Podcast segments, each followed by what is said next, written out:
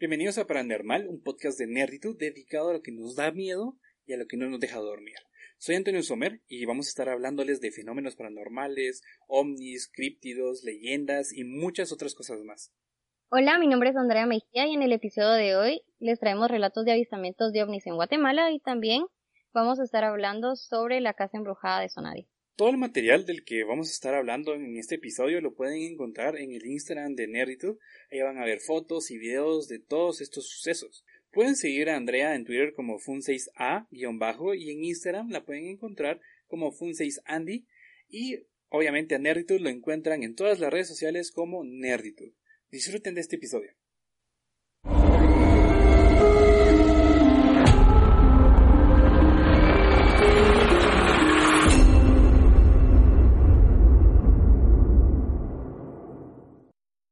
Andrea, ¿cómo estás? Bien, ¿tú qué tal? Bien, bien, bien, aquí mira, un poco emocionado por, por comenzar con este nuevo podcast eh, de, pues a final de cuentas de Nerditos, que es- se llama Paranormal. eh, Buen pon, qué buen pon. Me, me ganó con ese pon. Y también emocionado porque la verdad es que o sea, sé que te gusta un montón hablar sobre... eh, sea, te gusta mucho lo que son asesinos en serie y es parte de, los temas que vamos a estar tocando en, esta, en, este, en este podcast. Vamos a hablar sobre este asesinos en serie, cosas paranormales, críptidos, leyendas de Guate, leyendas del mundo y todo esto. Y no sé, me siento emocionado. Me puse en el mood. eh, tanto que apagué la luz de mi cuarto y todo. Y estoy, bueno, con la luz de la computadora y todo. Y, y el micrófono y todo. Pero estoy en el mood. La verdad estoy en el mood para, Empezamos con el mood correcto. Exacto, Empezamos con el- tanto como para espantarme como para todo lo demás. No, y te agradezco, la verdad es que yo también estoy súper emocionada porque son de mis temas favoritos. Como tú mencionaste, me gusta muchísimo hablar de, bueno, en este caso de compartir o investigar de asesinos en serie, también de leyendas, críptidos. Siento que este podcast pinta para cosas muy buenas y, y es el primero de un montón. Espero, la verdad, y gracias por tomarme en cuenta para este proyecto, yo la más emocionada. Sí, sí, sí, yo no, igual yo, igual yo. Entonces, un poquito vamos a, a, co- a contarles a las personas que nos este, estén escuchando. Eh, la temática de este podcast, o sea, como dijimos, vamos a hablar de cosas paranormales, cosas de miedo, eh, asesinos, pero vamos a hacer una, una mecánica, no vamos a hablar todo el podcast de, de un solo tema, sino que los temas van a estar divididos en dos partes. La, una parte, la primera parte casi siempre va a ser Andrea, Andy, Fonseis, este, donde ella nos va a contar, nos va a relatar su lo que investigue. Y la segunda parte, pues va- obviamente va a ser este, la mía, donde yo les voy a contar y les voy a relatar lo que yo investigue de diferentes temas. Los temas nos los vamos a intentar estar como dividiendo, variando, para que una vez sea ella, la que cuente algo sobre paranormal, y luego yo hable sobre alguna sesión en serie, algo por decirlo. Vamos a estarlo ahí haciendo algo random, para que sea también un poco divertida la mecánica, la mecánica y temática del podcast. Y pues nada, si quieres comenzar, tú nos contás sobre qué nos vamos a hablar esta semana y, comenzás a relatarlo. Súper, gracias, oíste. Em, bueno, primero que nada, bienvenidos a la primera parte del primer capítulo de Paranormal. Como Antonio dijo, mi nombre es Andrea, eh, Andy o Font. Y antes de comenzar, yo les quiero hacer la primera pregunta. ¿Creen que estamos solos en el universo? Ah, sin duda alguna es una pregunta que muchos nos hemos hecho en algún punto de nuestra vida. ¿Tú, Antonio, pensás que estamos solos? Eh, yo siento que no. La verdad, yo siento que no. Pero como eh, no es que sea escéptico ni nada por decirlo, pero hay muchas cosas que digo yo, ok, sería más fácil que yo pudiera verlo antes de poder creerlo. Me cuesta mucho, me cuesta mucho este creer si no hay una ajá, no hay algo un poco más tangible. tú sos como más tangible, o sea, Sí. no, no es como de boca en boca, decís, o sea, tú lo tenés que experimentar para poder creer a un 100% que esas cosas pasan. Sí, sí, sí, bastante. Muy fíjate que yo, sin duda, conforme pasan los años y adquirimos conocimiento de nuestro entorno, de nuestro universo, todos los estudios apuntan pues a que no, ¿verdad? Que no estamos solos y fuera de creencias, la ciencia ha demostrado que el universo es tan amplio, pero tan, tan amplio que no podemos estar solitos, ¿verdad? inclusive así como tú mencionas, ¿va? de que tú sos de las personas tangibles y puede que lo que te voy a contar ahorita no me vas a creer, pero cuando estaba re chiquita yo sí logré, bueno, el tema que yo les quiero compartir, que se me había olvidado comentarles, es de avistamientos de ovnis o objetos voladores no identificados aquí en Guatemala. Como ustedes sabrán, hace un par de meses eh, se clasificaron varios videos en Estados Unidos de objetos voladores no identificados, ovnis, UFOs, como lo quieran llamar. Y yo me puse a pensar, ¿cuántas personas han tenido estas experiencias y no las han compartido por ser escépticos? Y sabes, yo te voy a contar algo, cuando estaba rehuira, eh, tuve la experiencia de que tuve una familia que viene una granja. Y mira, de ahí en adelante me agarró por los ovnis, aquello de que yo en cierto punto sí les tenía como que miedo, porque no entendía muy bien como que el tema, no entendía muy bien qué era. Y empezó con el tema del, de los dibujos de los maizales. Yo no sé si tú sabes más o menos de eso. Pues lo más que tengo como conocimiento de los de las señales o signos que aparecen en los maizales son por una película, entonces este ah, de señales de Mel Gibson. La de señales, la de Mel Gibson, sí, esa mera, esa mera. Ajá. Fíjate que hay un en, bueno voy a resumir esto y ya después los voy a como que entrar en contexto acerca de lo que quiero les quiero compartir aquí en Guateva fíjate que este dibujo de los maizales eh, se dan en agosto más o menos de cada año. No sé si actualmente pasará pero en ese tiempo que es en el 2000 pues yo tenía como seis años me recuerdo que estaba este programa de otro rollo ¿va? entonces invitaron a este Jaime Maussan no sé si tú tienes como que eh... sí creo que sí conozco quién es. Creo que sí creo que sí. Es mexicano verdad la cosa es que ahí empezó como que mi trip con los, con los, con los ovnis. Y yo sí he logrado ver ovnis con, con mi mamá y con mi familia. Y yo la primera vez que me recuerdo que vi uno fue atrás de mi casa. Era un objeto redondo, así redondo, y estaba, estaba volando de forma circular. O sea, no era un globo, no era una bruja y mucho menos era un avión. Y me recuerdo que mi mamá viene y me dice, mira, es que hay algo aquí afuera, me dijo, porque ya está en la parte de atrás donde teníamos una pila. Y me dice, mira, hay algo aquí afuera. Y yo, pues va, ¿qué será? Yo estaba muy chiquita como para comprender. Y poco a poco fue como que entendiendo que era un ovni. Y más adelante también hemos tenido experiencias donde vemos esferas que están en el cielo y se separan en dos y vuelvan a ser una sola, ¿verdad? Entonces, para los escépticos, eso puede ser una estrella, eh, puede ser un helicóptero, no sé, muchas cosas, porque realmente cuando son este tipo de fenómenos, caemos en el escepticismo, ¿sabes? Tratamos de buscar siempre como que la, la razón científica y a veces simplemente no hay. Sí, bastante. Pero eso te pasó, eso lo que viste, ese ovnito, fue aquí cerca por donde vivimos. Sí, cabal, fue por, por donde vivimos. Ah, ok. Fíjate que, fíjate que, o sea, hablando un poquito de como que ese tipo de experiencias, me digo, o sea, yo no soy tan creyente y todo, en ese sentido de, ok, si no, en realidad no lo logro ver y todo, no, no, no lo creo. Pero una vez me acuerdo que estaba en un evento eh, al aire libre, aquí por Villahermosa, por Villahermosa en mi etapa. Y era de noche, eran como las 8 o 9 de la noche. Yo me acuerdo que, a mí me aburro muchos, muchos, muchos esos eventos y no sé, me quedé viendo el cielo. Se miraba, el cielo estaba súper despejado y estaba, se miraban las estrellas. La cosa es que yo me fijé mucho porque habían cuatro estrellas, este, en línea. Y las estrellas, estas estrellitas estaban, te podría decir que casi exactamente como separadas este, por el mismo espacio, digamos, tenían la misma separación, digamos, ajá. Se miraba bien, o sea, se miraba súper genial, pero de un momento a otro me acuerdo que parpadeé, cuando volví a abrir los ojos, una de las estrellas se estaba moviendo. Y se movió, se movió, se movió, se movió, hasta que volví a parpadear y ya no la volví a ver.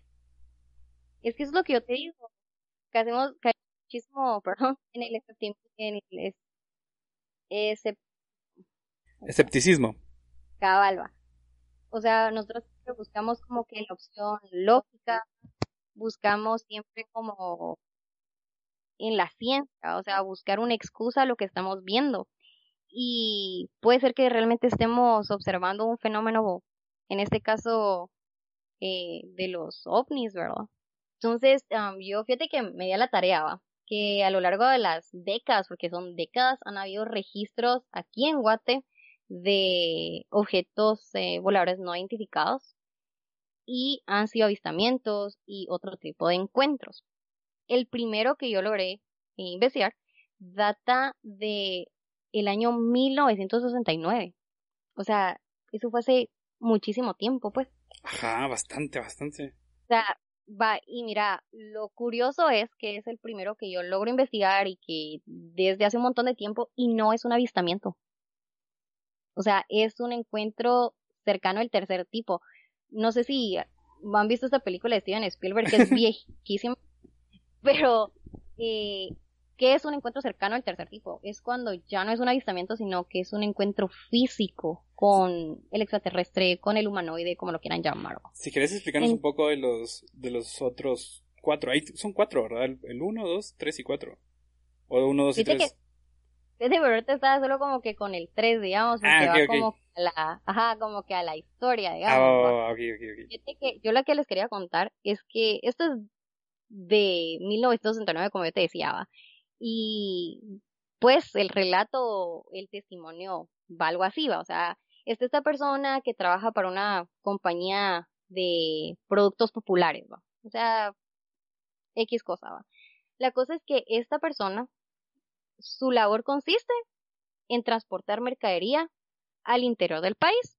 O sea, es un trabajo pesado, es un trabajo que requiere bastante experiencia. En Guatemala, pues las carreteras no están bien y como muchos sabrán, tampoco están como que del todo iluminados. Entonces tú tienes que estar como que bien consciente de las cosas que, están, que estás haciendo. Y sabes que me pareció súper interesante esto, de que esta persona ya tiene muchísima experiencia en su trabajo y aún así no supo explicar lo que le pasó y les voy a contar qué es lo siguiente. esta persona tenía que ir hasta Coatepeque, Entonces emprende su rumbo, sale a las 4 de la tarde a la costa sur. Antes de llegar a Palín, se detuvo porque tenía que inflar las llantas del carro, a ver si están bien, si pues en lo que va del viaje no van a necesitar ningún tipo de ayuda mecánica logra llegar a, la siguiente eh, etapa de su viaje, de su estuva, pero durante ese trayecto tuvo fallas mecánicas, entonces él ya como que iba con el aquello de que ah, el carro me va a fallar, va. Eh, sigue su trayecto y antes de llegar a Coatepeque hace una parada. Y en esa parada pues come, descansa, todo bien. Ya a las diez y media de la noche emprende su su, su rumbo, digamos, ¿verdad? Pero para una persona, algo que llamó muchísimo la atención, para una persona que tiene mucho, pero mucha experiencia en su trabajo, tenía un presentimiento muy raro. Yo no sé si tú sos de presentimientos, la verdad, pero yo sí, cuando algo no me parece, mejor no lo hago para evitarme eh, malas cosas después, va, malas vibras, qué sé yo, va. y Tenía, tenía un bad feeling, va. Se fue con todo este mal presentimiento había avanzado 15 kilómetros y el carro empieza a fallar. Pero ya tenía con aquello de que ya le venía fallando anteriormente, entonces como que va, está bien. Logra detener el coche porque el coche, el carro porque venía como que eh, fallándole, las luces se apagaban y él no lograba entender el por qué. Para en la carretera esperando que alguien le ayude pero antes de parar en la carretera, él empieza a sentir un olor a, azufre. Y ya sabes que cuando huele a azufre es porque algo malo va a pasar, ¿va? Ajá, ajá. La cosa es que empieza a sentir este olor a azufre y con la poca luz que hay de las luces del carro, porque eran intermitentes, porque se apagaba y no está funcionando, logra ver a un humanoide al final, a, unos, no al final de la carretera, pero a unos cuantos metros de la carretera, que zigzagueaba. Él sintió una presión en el pecho horrible, mira, o sea, él dice que sintió horrible, horrible, horrible ese, esos dos minutos, porque todo lo que te estoy contando duró dos minutos. Este humanoide se desapareció entre el monte. Mira, yo lo vi como una, como una como un contacto del tercer tipo, como yo te digo. Pero mira, la verdad que para una persona que lleva tanto tiempo en carretera, esa persona ha de, haber, ha de haber visto muchas cosas, pues. O sea, demasiadas cosas. Y que esta persona no logre percibir lo que está viendo, a mí se me hace súper interesante. Y ese caso que yo te menciono es de 1969. Y más adelante hay varios registros de, de apariciones de, de ovnis, ¿verdad? Y da la casualidad, más adelante va, en el 76 se logra grabar el primer ovni en Guatemala y es algo que está documentado. Este caso es diferente. Bueno, ya terminé con el anterior, yo les estoy contando más o menos de lo que a mí me, me pareció súper interesante. Porque, como les digo, aquí yo siento que vivimos como, con mucho escepticismo a estas cosas, entonces no se graban mucho, no se llevan registros, ¿verdad? La cosa es que en el año 76, como te mencionaba, se graba el primer avistamiento, de ovnis aquí en Guatemala. Están dos chicos que se les encarga hacer un, un anuncio para una empresa de carros. Eh, salen de esta televisora de, de Guatemala, eh, ubicada en la zona 11, y se van para la Roosevelt. En lo que ellos están esperando hacer las tomas, porque pues el proceso para hacer un anuncio es bastante largo. Ellos logran ver una luz en el cielo y a las 10 de la mañana es clarísimo todo, pues o sea, puedes distinguir qué estás viendo y qué no ellos realmente les pare a estas personas les parece impresionante lo que están viendo porque es algo fuera de lo normal y estamos hablando de Guatemala 1976 pues o sea es muchísimo tiempo y logran grabarlo lo interesante es lo que viene después de que logran grabar este avistamiento después de que eh, logran grabar este avistamiento este este tape digamos se vuelve una sensación en los medios televisivos de la época.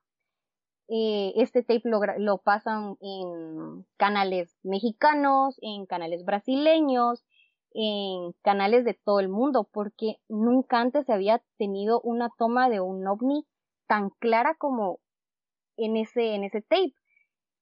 Después de esto, ya en, el en noviembre del 77, gracias a estas cosas, se crea un comité especial de la ONU y se le lo que esta, este, esa asamblea busca es que se les dé reconocimiento a este tipo de fenómenos. Porque realmente es algo que está, algo que está grabado, es algo que no puedes desmentir. Y ahí es donde comienza todo este fenómeno de los ovnis. Mira, el video durará tal vez, porque yo lo vi, tuve la oportunidad de verlo, el video durará unos cinco minutos, pues, o sea, no es una gran cosa, no estás viendo eh, un platillo volador como te lo pintan las películas, es un punto que no saben realmente qué es y no lo pueden, eh, no lo pueden, realmente no encuentran una justificación científica para esto, ¿sabes? La verdad a mí me parece súper interesante que estas cosas pasen aquí en Guatemala porque como te digo no se lleva muchísimo registro esto. Ya en el año en el año más avanzado, porque es como que una cronología que yo, yo vi y me pareció interesante, ¿va? En el 80, eh, ¿te recuerdas que te mencioné esta película del encuentro cercano del tercer tipo, va? Sí, sí, sí. Va, fíjate que sea un boom en el progreso por esto. Mucha gente ve la película y fíjate que es bien curioso porque en Tikal, en el progreso, en Sanarate y no me recuerdo qué, en qué otros departamentos de aquí del país han habido muchos avistamientos. O sea, ya es algo con, la, con lo que la gente convive, ¿sabes? En Atitlán también. Eh, siempre se da donde hay muchos volcanes. Y sí me fíjate que yo tenía familia en Sanarate. Y cuando estaba chiquita yo me recuerdo que decía, ah, sí, eso se mira ahí. Eh, los ovnis se miran en, en Sanarate. Mira, ¿qué a ciencia cierta? ¿Qué estarán viendo ellos? Yo no sé, pues, pero eso era lo que ellos comentaban. La cosa es que por allá en 1980 surge este boom de los platillos voladores y casa con la fecha más o menos en la que eh, sale esta película de Steven Spielberg, porque fue como, esto fue, lo que te estoy contando fue a mediados de 1980, Entonces surge este rumor de que en el progreso hay fenómenos, se este, ven luces, y la gente, de hecho, la película de Spielberg salió en el 77. De hecho, la gente va al progreso con su familia, va al progreso con sus amigos a ver si logran ver o logran capturar un avistamiento ¿Es en serio? Te lo juro, o sea, es como, mira, es, es tú ir a, algún centro comercial, ¿va? Es, vayamos al progreso a ver ovnis, ¿va? Lo pronto, o sea, se dio un boom así, eh, impresionante de gente que iba al progreso a eso. O sea, literal iba a, ver qué, qué, qué, qué, observaban o qué lograban ver. Entonces sí, ah, fíjate que a mí me, me gustan mucho esos temas porque como te digo, no se lleva un registro esto tan amplio o tal vez ay, pero caemos en lo mismo del escepticismo. Yo no sé si tú tendrás amigos o familiares que han tenido este tipo de experiencias. Fíjate que quien me contaba muchas cosas era mi abuelo. Él me contaba un montón de cosas, que él vio un montón de cosas. Ah, no recuerdo ahorita si me contó algo sobre, sobre ovnis o tal vez me, me lo contó, pero él no sabía o no estaba familiarizado con, con, con, el término, ajá. La verdad es que no me acuerdo que me haya contado algo sobre extraterrestres o que haya visto. Sí me acuerdo que vio, sí me acuerdo a lo lejos, muy, muy a lo lejos, que sí, que él vio algo en el cielo. Pero tal vez me lo contó con, con otro trasfondo o algo por el estilo, con otro contexto. Pero, este, yo sí estoy bastante familiarizado con el tema de ovnis, porque me gusta también, me gusta bastante pero nunca me había puesto a pensar o a investigar si aquí en Guatemala, Guatemala han habido estos tipos de sucesos. Puesto que te estaba contando sobre lo de esta estela, que no me acuerdo si me has dicho que era, que está aquí, si es maya o es azteca o no me acuerdo, que está... astronauta en Palenque, creo yo ah, que lo que, que, que, estábamos platicando. Ah, sí, sí, sí, sí, Va, por ejemplo, pues, mucha de la teoría de lo que, de lo que se dice es de que tanto como en Egipto, las pirámides y todo esto fue, fueron ayudados por, por extraterrestres y todo. Igual aquí en todas las pirámides y todo lo que está hecho aquí en Guatemala también, o sea, es, no es tan fácil de hacer en la época que, fue, que fueron hechos. Y esta estela del astronauta en el Palenque, esta es bastante rara porque el astronauta, mm, si te das cuenta, la simbología que usa eh, los aztecas, los mayas, este es pues tiene bastante lógica, ¿verdad? Que si están sentados de una forma es porque estaban viendo tal hacia el sol. O sea, están directamente hacia el sol, pero no lo, lo miraban. O sea, tenían su lógica de estar sentados en la Tierra en forma horizontal. Pero este, esta, esta estela está directamente yendo para el espacio. Y la forma, toda la forma de la estela es como si fuera una, una máquina, una, una nave espacial, por así decirlo. Entonces, sí, sí hay como, sí hay registros, no me lo había puesto a pensar, pero sí como que sí, sí hay, o sea, pues, o sea, nuestra propia cultura se podría decir que, que, tiene mucho de que hablar sobre los extraterrestres. Ajá, y yo he escuchado así mm, relatos, de tú, de que estas naves espaciales eh, necesitan muchísima energía, ¿va? y por eso es que llegan a, a los volcanes, ¿no? Ponete en Atitlán, que hay varios volcanes, se han visto o hay varios avistamientos, en Tikal, que pues tenemos todo esto, este misticismo de los mayas, ¿verdad? Que cómo es posible que se hicieron estas ruinas súper inmensas, igual que en Egipto, y sin toda la tecnología que tenemos, entonces siempre ha, habido un trasfondo, digamos, de eh, alienígenas, naves espaciales en Petén, también he escuchado que han habido avistamientos en, en Zacatepec, que es, pues, que es aquí, a nosotros nos queda como una hora, creo que la antigua es súper cerca. Eh, y recordate que antes de que, ahorita está todo lleno de colonias, pues, o sea, está llenísimo de colonias en todos lados, donde vayas hay una colonia, pero por lo menos donde nosotros vivimos, antes no había todo esto, no habían centros comerciales, eh, había mucho cafetal. Entonces se, se, se lograba de, ver de mejor manera el cielo. Sí, sí, sí, sí. Sí, porque ahora, digamos, yo, yo sí, me, hubo un tiempo que quería ser eh, astrónomo. Mis papás, yo, en la yo vida... También, yo también quise ser astrónoma. y en la vida, yo en la vida quise hacer un montón de cosas. O sea, siempre, siempre, siempre he sido así, que quiero hacer algo, y me pongo a investigar, me pongo a estudiar. La cosa está en que en mi familia hay muchos libros, mis, a mis papás, mis abuelos y todos les gusta leer mucho, y hay varias enciclopedias, y una de esas enciclopedias hablaba sobre la astronomía, no me acuerdo cómo llegué a leerla, y me encantó. empecé a leer sobre las estelas y todo esto. La cosa está en que yo tengo un telescopio y el telescopio es muy, muy genial, puedo ver, tengo lentes especiales para poder ver el sol y todo. Eso está cool. Y, o sea, me llama mucho la atención eso de que, o sea, cómo es que vivimos en un espacio, en, la Tierra, hay no tantos, tantos, tantos planetas, tantas galaxias y todo, y no haya nadie más. Es que eso es lo que yo te digo, y es, eh, cabal es a lo que yo quiero regresar con la pregunta que yo les hice al inicio, o sea, ¿realmente estamos solos?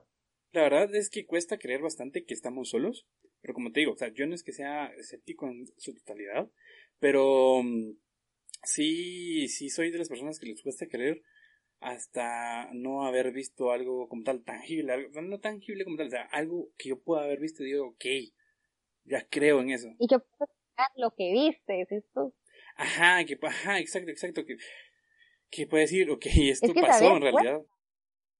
Es que realmente cuesta, es, es bien, bien complicado, porque, como te decía antes, siempre buscamos la, la respuesta lógica. Y yo las cosas que miraba de Wira, eh, lo justificaba así como, ay, de plano como un avión, cosas así, va. Pero conforme va avanzando la tecnología, el tiempo, eh, desarrollo, mira, se me hace muy difícil creer que estamos solos, de verdad.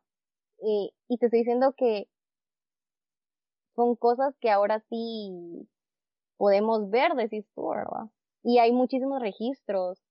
Lo que yo te decía al inicio, ¿va? de que hace un par de meses de, desclasificaron videos de ovnis, ¿va? entonces como fijo es una prueba de que no estamos solitos. Sí, me pues, este, yo vi esos, esos videos y todo, y al final que la palabra ovni como tal son objetos voladores no identificados. Pero sí, la verdad ah. es que uno de los videos que vi me pareció muy, muy, muy particular, porque es una, como, no una pistola, sino que es una, es una manchita, es una manchita, como entre rectangular, que en, un momento del video, como que explotara y se volviera un montón de, de cositas, o sea, como que fueran más naves. algo así fue como lo que, ¿ves? O sea, no como que ha explotado, pero yo no sé si muchos conocerán nuestro, nuestras tierras, pero después de la petapa hay un pedacito que se llama Ciudad Real, sitio ubicado. Sí, sí, sí, fijo. Hace, hace un montón, ¿no? En de tiempo yo estoy diciendo que tal vez tendría unos siete años, ¿vas? Lo que yo te decía antes, o sí, alrededor de siete, ocho años, ¿no? Lo que tú decís, era una luz en el cielo y de esa luz se separaban más lucecitas y hacían un triángulo. Y fijo, eso no lo hace un avión, no lo hace un helicóptero. Eh, yo hasta la fecha no logro describirlo de otra manera que no sea de un ovni. Sí, pues, o sea, no hay, no hay naves actuales que puedan hacer esa, ese patrón de movimiento y dividirse como se dividió y hacer lo que hizo. No, y es lo que yo te digo, o sea, mira, cuesta mucho aceptar este tipo de cosas. Y después van a decir que yo estoy loca, pero eh, son cosas que poco a poco pues se van a dar, va, y que se vienen dando desde hace mucho tiempo. Claro que hay ciertas excepciones como en cualquier otra cosa, en cualquier otros casos que a veces sí no pueden ser reales. O sea, eso con cualquier programa de computadora, lo que sea, CDI, lo, lo que querrás, se puede imitar. Sí, Pero hay muchos casos que, que sí son personas que experimentan eso. O sea, y no, y es lo que yo te digo a este señor que yo te comentaba que tuvo este encuentro el tercer tipo, creo. Él en algún punto y que, que él describe la sensación campo electromagnético. O sea, yo no sé si el señor sabrá qué es eso, pero dice que él no que la idea llegó a él, es que no sé cómo explicar como que fuera telepática la cosa, ¿me entendés? que lo mm, que él está, esa presión que él sentía era la energía del lugar.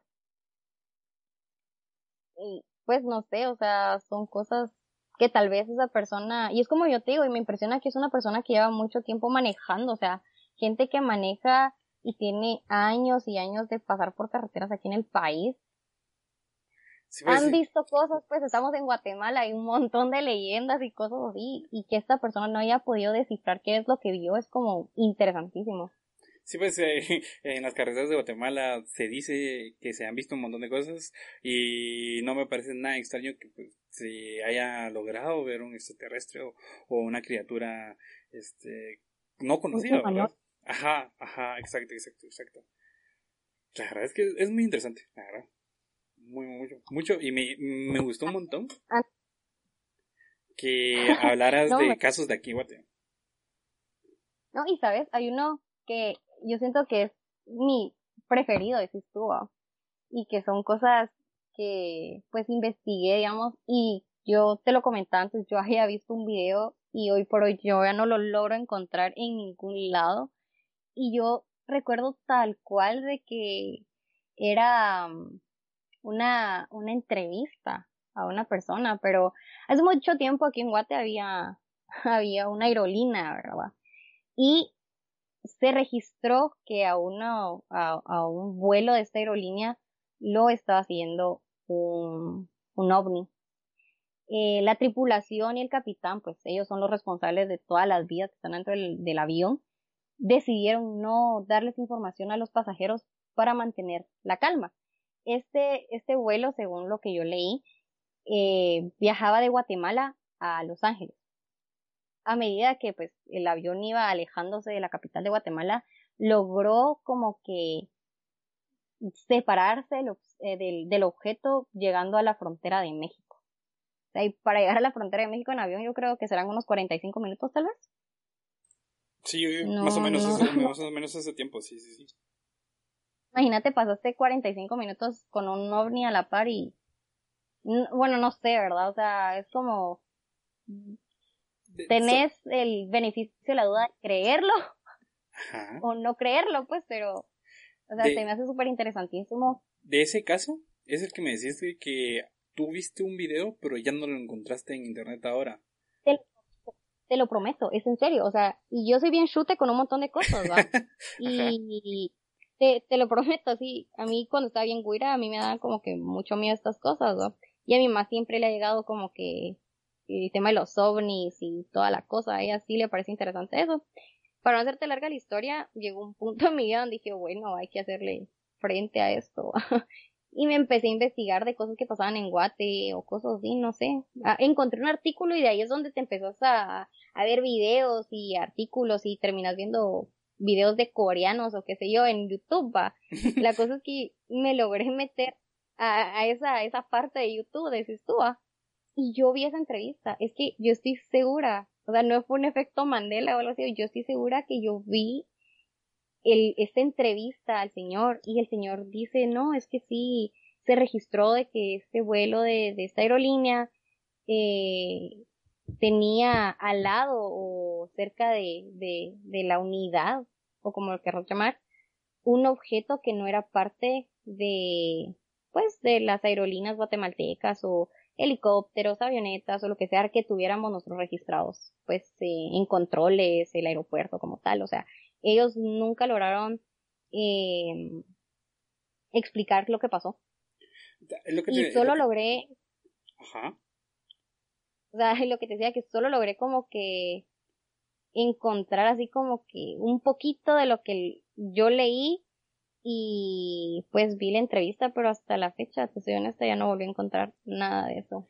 Es, lo que te decía, de que es parte como que de, de teorías de conspiración y todo esto, de que hay muchas, muchas personas que dicen haber visto un ovni, que lo han captado en video y todo, que lo suben a internet y todo, y que de un momento a otro desaparece. Desaparece el metraje, desaparece el video, tanto de internet, de cualquier lado de internet, como de sus dispositivos celulares, este, donde lo hayan, lo hayan grabado. Entonces, sí creo que sí existió ese video, que sí lo viste, que no es un efecto Mandela como tal, pero que que, ya no está, que ya no está ese video. O sea, estoy seguro que ese video sí existió y ya, ya no se encuentra en internet. No, sí, es bien curioso. Es bien, bien curioso. Y por mi parte, bueno, eso es todo lo que yo les quería contar. No sé si me extendí un montón, pero pues no sé si alguno tiene alguna experiencia de este tipo, si ha experimentado algún avistamiento, que nos lo compartan, ¿va? Porque es súper interesante saber estas cosas. ¿Sabes qué? O, que crean que hayan visto. Ajá, ¿sabes qué? Se, se, hace bastante como cool, o sea, que, que hagan. Es de tengo habilitado un correo que se llama nerditude.gmail.com. Tal vez si quieren, si las personas quieren que nos escuchan y que si quieren que, no sé, narremos alguna historia que ellos hayan tenido o algo. Y, y en fin, que si quieren escribirnos, si quieren contarnos este, sobre sus experiencias, si quieren que aparezca, no sé, en, el podcast, que nos escriban a, arroba, a nerditos, arroba gmail.com y pues vamos a estar leyendo lo que nos, que nos, los que nos manden acerca de los temas.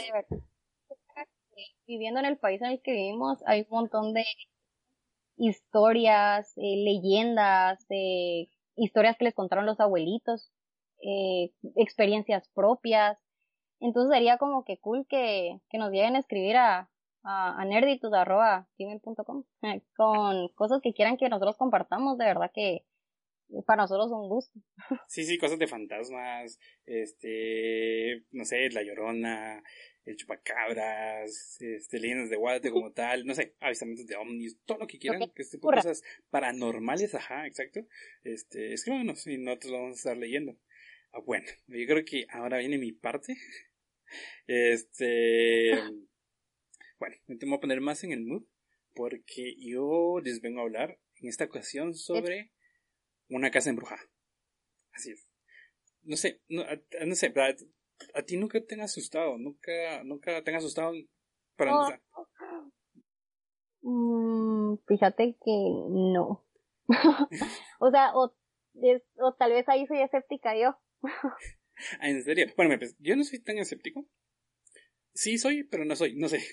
Porque sí, yo, a mí sí me han asustado durante, durante años, pero nunca he visto nada.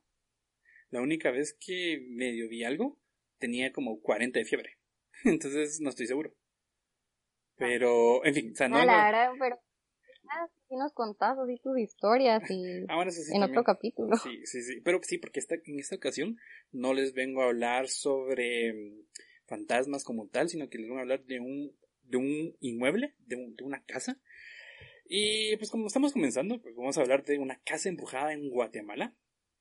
Este, eso era la casa. Ah, esta casa se hizo notar mucho en el 2012 porque fue la locación de una película de terror llamada El exorcismo documentado. No sé si la viste.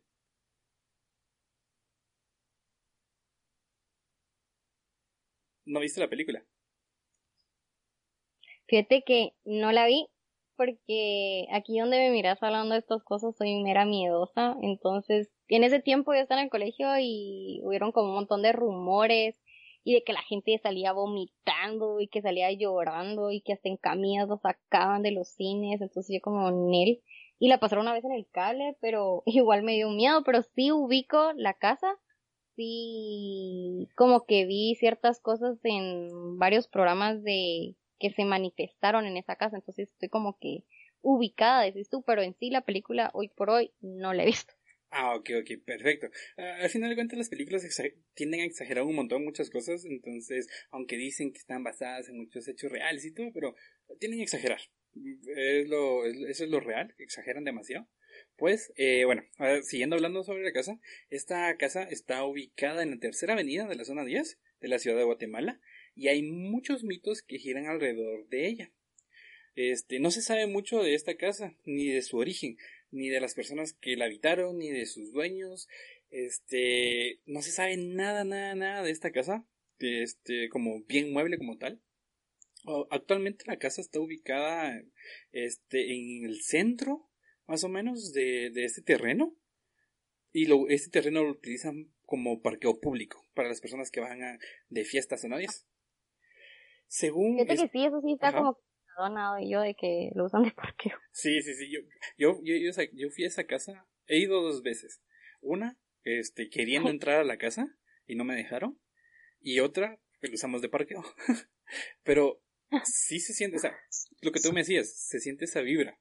La verdad, sí se siente. O sea, esa, no sé, no sé cómo definirlo porque cuando a mí algo me da miedo o siento algo feo, me da como aquel vacío en el estómago, como la misma sensación de cuando tu mamá iba a traer las, las notas del colegio y, sabías que ibas a perder algo. Ah, esa sensación en el estómago. Eso, Llegabas a la casa y te tocaba. Y te tocaba, sí, sí, sí, sí. Esa sensación en el estómago era lo que yo, lo que yo siento más o menos cuando, cuando o me están asustando o me van a espantar o, va a pasar algo, digamos. Esa sensación es la que yo sentí esas dos veces que fui al parqueo. Nunca pude entrar a la casa. Ah, me gustaría entrar, la verdad, pero no sé. No, no sé. Fíjate que sí, sí me animo, pero yo creo mucho en esto de si tú empiezas a buscar algo, algo vas a encontrar. Ajá, entonces. Fíjate que yo, yo por eso estas cosas no las hago, ¿sabes? Por ese, por ese mismo temor. Porque el que busca encuentra, dicen por ahí. Sí, sí, sí, sí, sí. Yo le creo mucho a mi abuelita. Pero sí, o sea, sí me gustaría, o sea, si llega a dar la oportunidad, pues entro y si me da mucho miedo, pues me salgo en las mismas, pues, hasta ahí. Eso sí, o sea, yo hasta ahí, o sea, solo, no sé, meterme en un cementerio o algo de este tipo de cosas también, pero no como jugar Ouija, muchas otras cosas, muchas otras personas que les gusta esto, hacen, yo sí no, hay, hay un límite, eh, y ya. pero va, siguiendo. No, pero, ah, ajá, que eso te iba a decir yo, que que llegaste a esa casa y sentiste ya el feeling así pesado, o sea, es una vibra de algo feo. Ajá, pero también puede ser de que yo este me haya sugestionado, porque sabiendo que, que es esa casa y lo que se dice esa casa, ya yo mismo me sugestiono, digo que algo va a pasar o algo así, no sé, también siento que está ese otro factor de, de tú mismo sugestionarte porque tu mente tiene mucho poder sobre tu cuerpo. Entonces, no sé, también puede ser eso, ese mismo factor, ¿va? De que yo ya sé que esta casa está embrujada, entonces va a estar embrujada sí o sí. Voy a escuchar cosas porque yo siento que, que va a pasar algo, entonces tal vez por eso no me asustan en mi casa, porque yo estoy seguro que en mi casa no hay, no hay nada malo, pero si yo pensara que en mi casa hay algo malo, siento que sí me asustan. No sé, no sé si me voy a entender en ese sentido. Ah, soy muy escéptico muchas cosas, la verdad. Va, siguiendo con la casa, según Miguel Álvarez Arevalo, que él es un cronista de la ciudad de Guatemala, que él sabe mucho sobre la, historia de Guatemala, de la ciudad de Guatemala como tal. Él dice que el área donde está ubicada esta casa, en zona 10, fueron terrenos de fincas que pertenecían a personas de dinero. O sea, donde está la casa, la ubicación y todo este, en el mapa de Guatemala, siempre ha sido de un lugar, un lugar donde ha vivido gente con bastante dinero. O sea, básicamente eso es. Este, como les iba comentando, como te iba comentando, esta casa, en esta casa se grabó la película de exorcismo documentado y una de las maneras para darle como publicidad, como muchas, muchas de estas, de este tipo de, historias, es de decir que la historia fue basada en hechos reales. Que, y, supuestamente, este, estos hechos que pasaron en, en, esta casa fueron grabados en audio y en video pero la arquidiócesis de Guatemala, que es la, la iglesia católica, católica. Lo, católica, ¿verdad? Ellos, este, ellos los archivaron. O sea, supuestamente estos, estos archivos de audio y video de los hechos reales que pasaron en esta casa lo tiene la iglesia católica en una boda y que están, están guardados. O ellos los tienen. Entonces, va, de lo que vemos en la... Sí, eso está muy interesante porque la verdad es que, o sea, sí, sí hay como que, este, sí hay conocimientos de que la iglesia, este, católica en el mundo sí se oculta ciertas cosas, digamos, de este tipo de, de, cosas, de exorcismos y todo este tipo de cosas, y, pero no, no pensé que en Guatemala también hubiera como ese, ese feeling. Ajá, ajá, ajá. Va, de lo que vamos, de lo que se ve en la película, es de que hay una chava que fue diagnosticada con depresión y en conjunto con esto, este tipo de cosas empiezan a, a ver sucesos extraños dentro de la casa donde, donde ellos viven y que es esta casa. Dice que eh, estas cosas siguen pasando y empiezan a documentar todo y que al final a la chava la, no solo la poseyó un demonio, sino que, no, mejor dicho, no solo la poseyó un espíritu, sino que fueron doce. Y pues ya ni me recuerdo más de la película, fue lo que escribí. pero calcular, o sea, calcular que, que si eso, ya, eso fue real, hay un montón de cosas dentro de esa casa. No solo hay una. O claro. Mira, yo siento que cuando, es como decís, ¿vale? Que vos se encuentra, pero las vibras se quedan. Definitivamente, si en esa casa pasó lo que pues documentan en la, en, en, en la película, hay muchísima energía negativa ahí.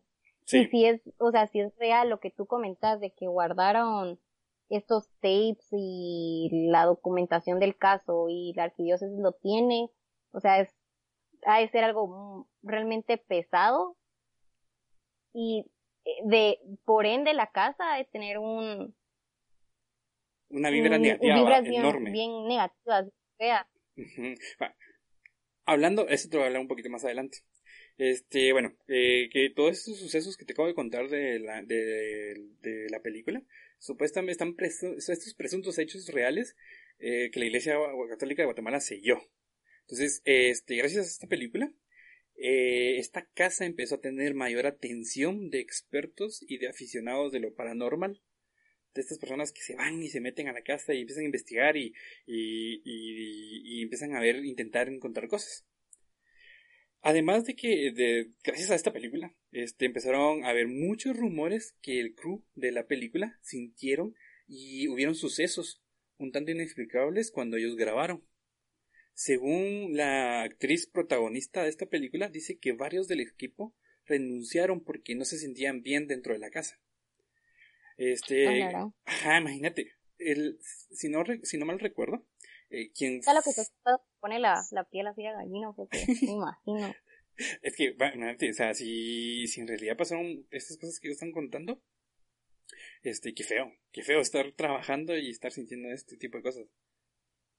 Pero, sabes, no me sorprendería que realmente estas cosas pasara, mm, por, pasaron, perdón, porque han habido otros fenómenos similares en distintas películas. Ajá. Eh, Poltergeist es un ejemplo de, no sé si tú estás como que familiarizado con eso, Poltergeist es un ejemplo de ello, la, el team original del Exorcist también, o sea, definitivamente el que vos encuentras.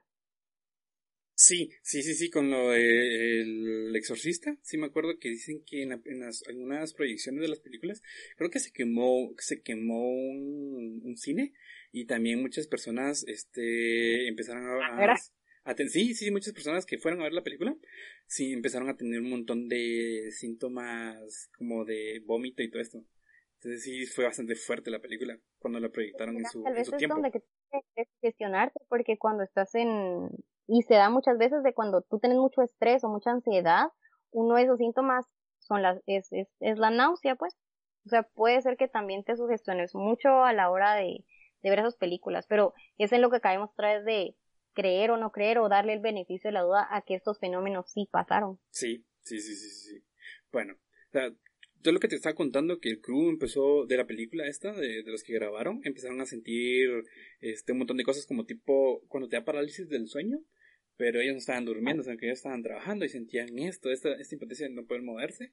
También dicen que este, sentían esa sensación de vacío en el estómago que te comentaba antes.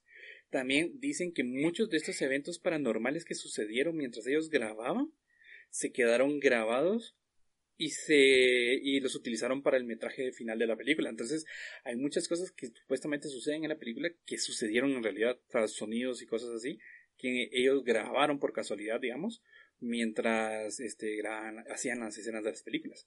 Entonces, eso también es como, ok, sí, lo que dice, o sea, es que ahí, ahí va un poco más, ahí va mucho mi escepticismo, porque si, ok, pusieron voces eh, de fondo y todo esto, y tal vez solo lo usaron para decir, para hacerle como buena publicidad a la película, porque le fue bastante bien a la película, y, y muchos países de afuera de Guatemala empezaron a hablar de la película, entonces tal vez por esto mismo, porque no sé, sabes como darle un ci- cierto tipo de misticismo a este tipo de películas. Pero hay un Puede ser, ¿verdad? hay un canal en YouTube de aquí de Guate- de guatemaltecos que se llama Guatespantos, no sé si lo has escuchado alguna vez.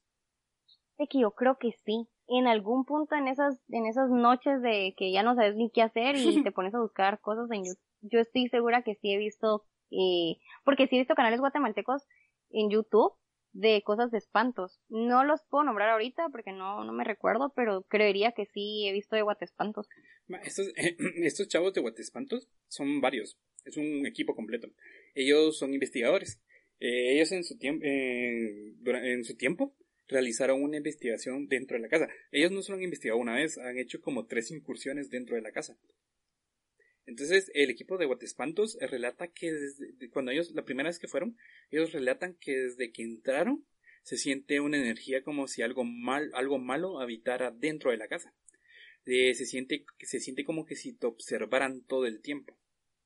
Durante el tiempo, durante el tiempo que ellos estuvieron filmando, eh, los de Guatespantos, este, dicen que pasada la medianoche encontraron unas huellas como de garras, como de una mano con garras, que ellos aseguran no estaba cuando ellos eh, llegaron al principio.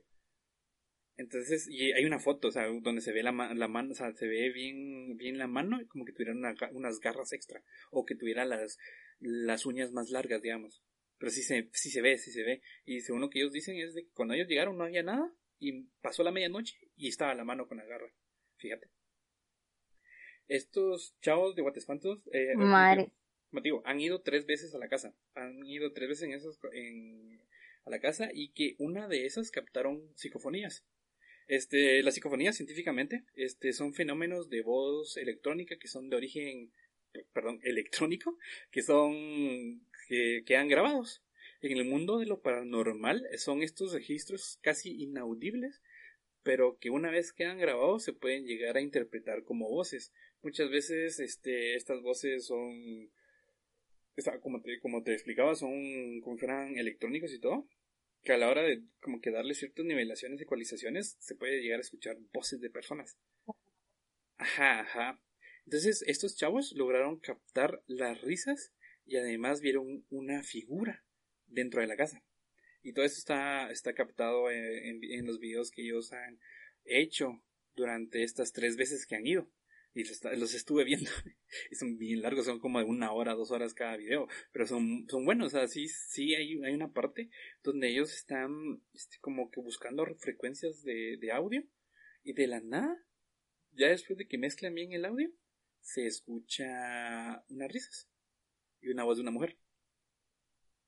Eh, durante la película, también algo que se me había olvidado decirte es que para la película se escucharon voces de niños y en uno de los videos de Guatespantos, ya te había dicho, se escucharon unas risas y de una mujer.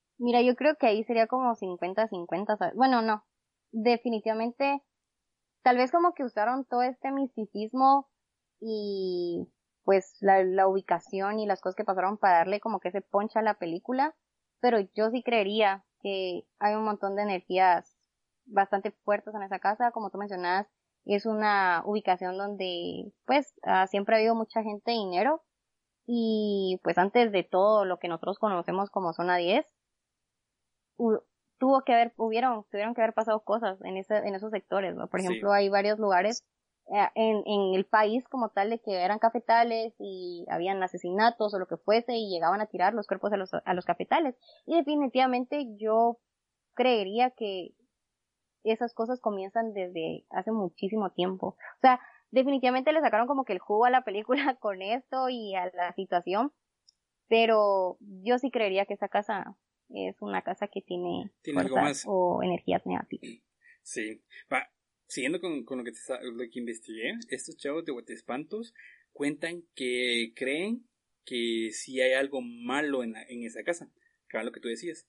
Eh, a, todo, a todos cuando fueron a grabar, a todos los del equipo les dolió la cabeza al finalizar la grabación.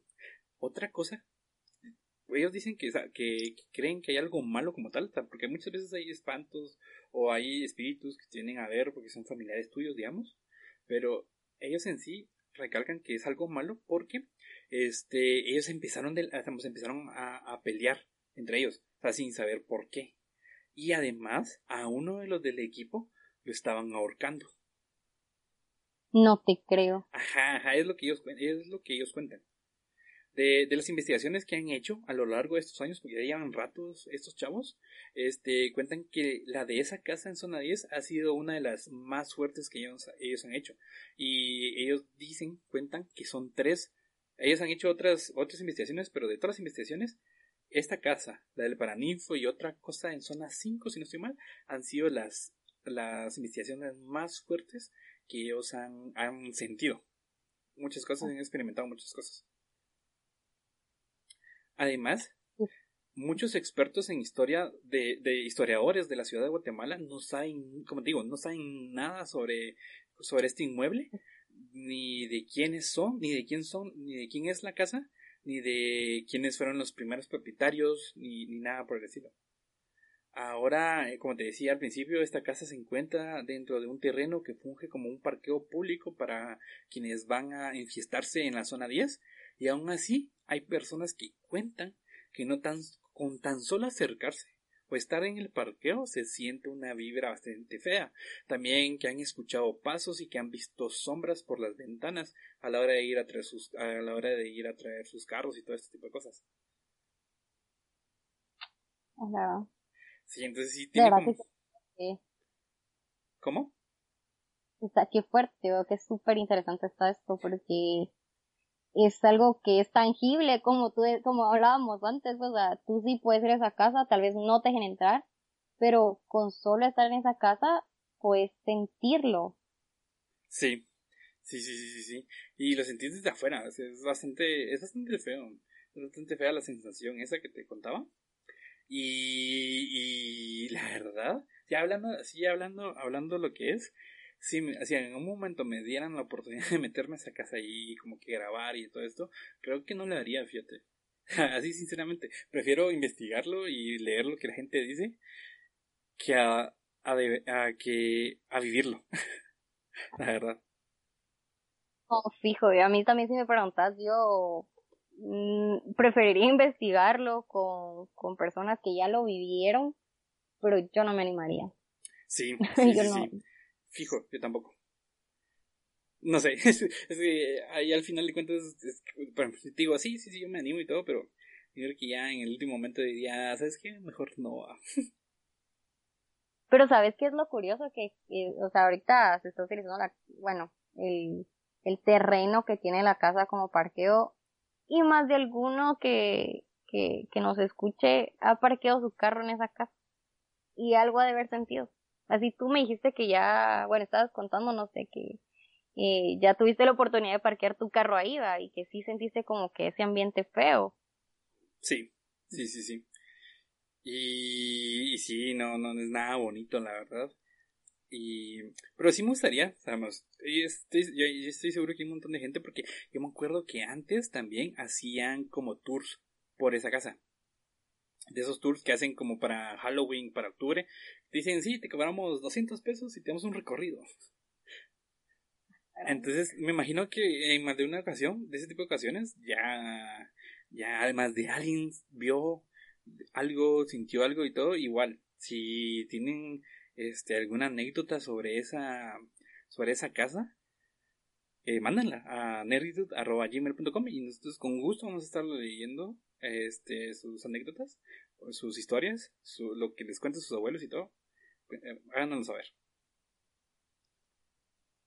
Y pues esto, esto fue lo que investigué sobre esta casa, porque la verdad por eso te decía que siento que este te debí un montón de investigación, pero hay muy poca, hay muy poca información sobre esta casa, como te digo. no hay mayores registros y casi todos los artículos que hay sobre esta casa. Ajá, y casi todos los artículos que hay de sobre la casa es sobre lo que pasó durante la película y la película en sí. Entonces, este... se siente como extraño de que la casa apareció. Ajá, es que eso me parece muy curioso también, porque antes, de la película, antes de que se hiciera famoso, este, no había mayores cosas, o por lo menos nadie hablaba eh, sobre la casa esa, pues. La verdad yo sí no me animo ir. Yo siento que se encuentra, entonces me quedo con tu investigación. Este, pues bueno, este, este fue el primer episodio del Paranormal, el, el podcast pues para cosas paranormales que está, lo estamos produciendo aquí en Nerditud.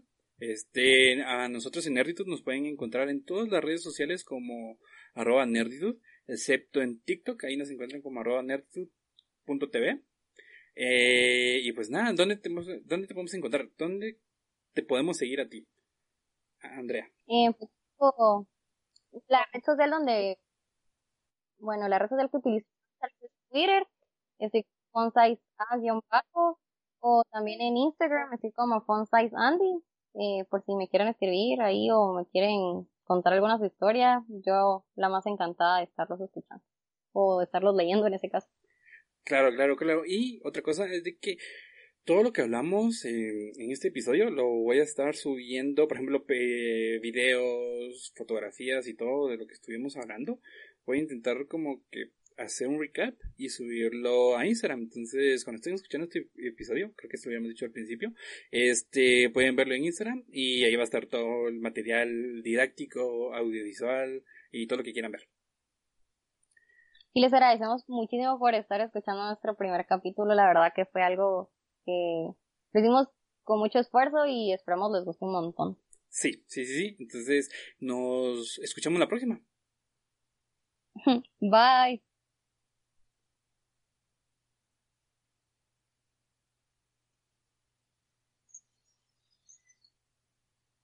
Bienvenidos a Paranormal, un podcast de nerditud dedicado a lo que nos da miedo y a lo que no nos deja dormir.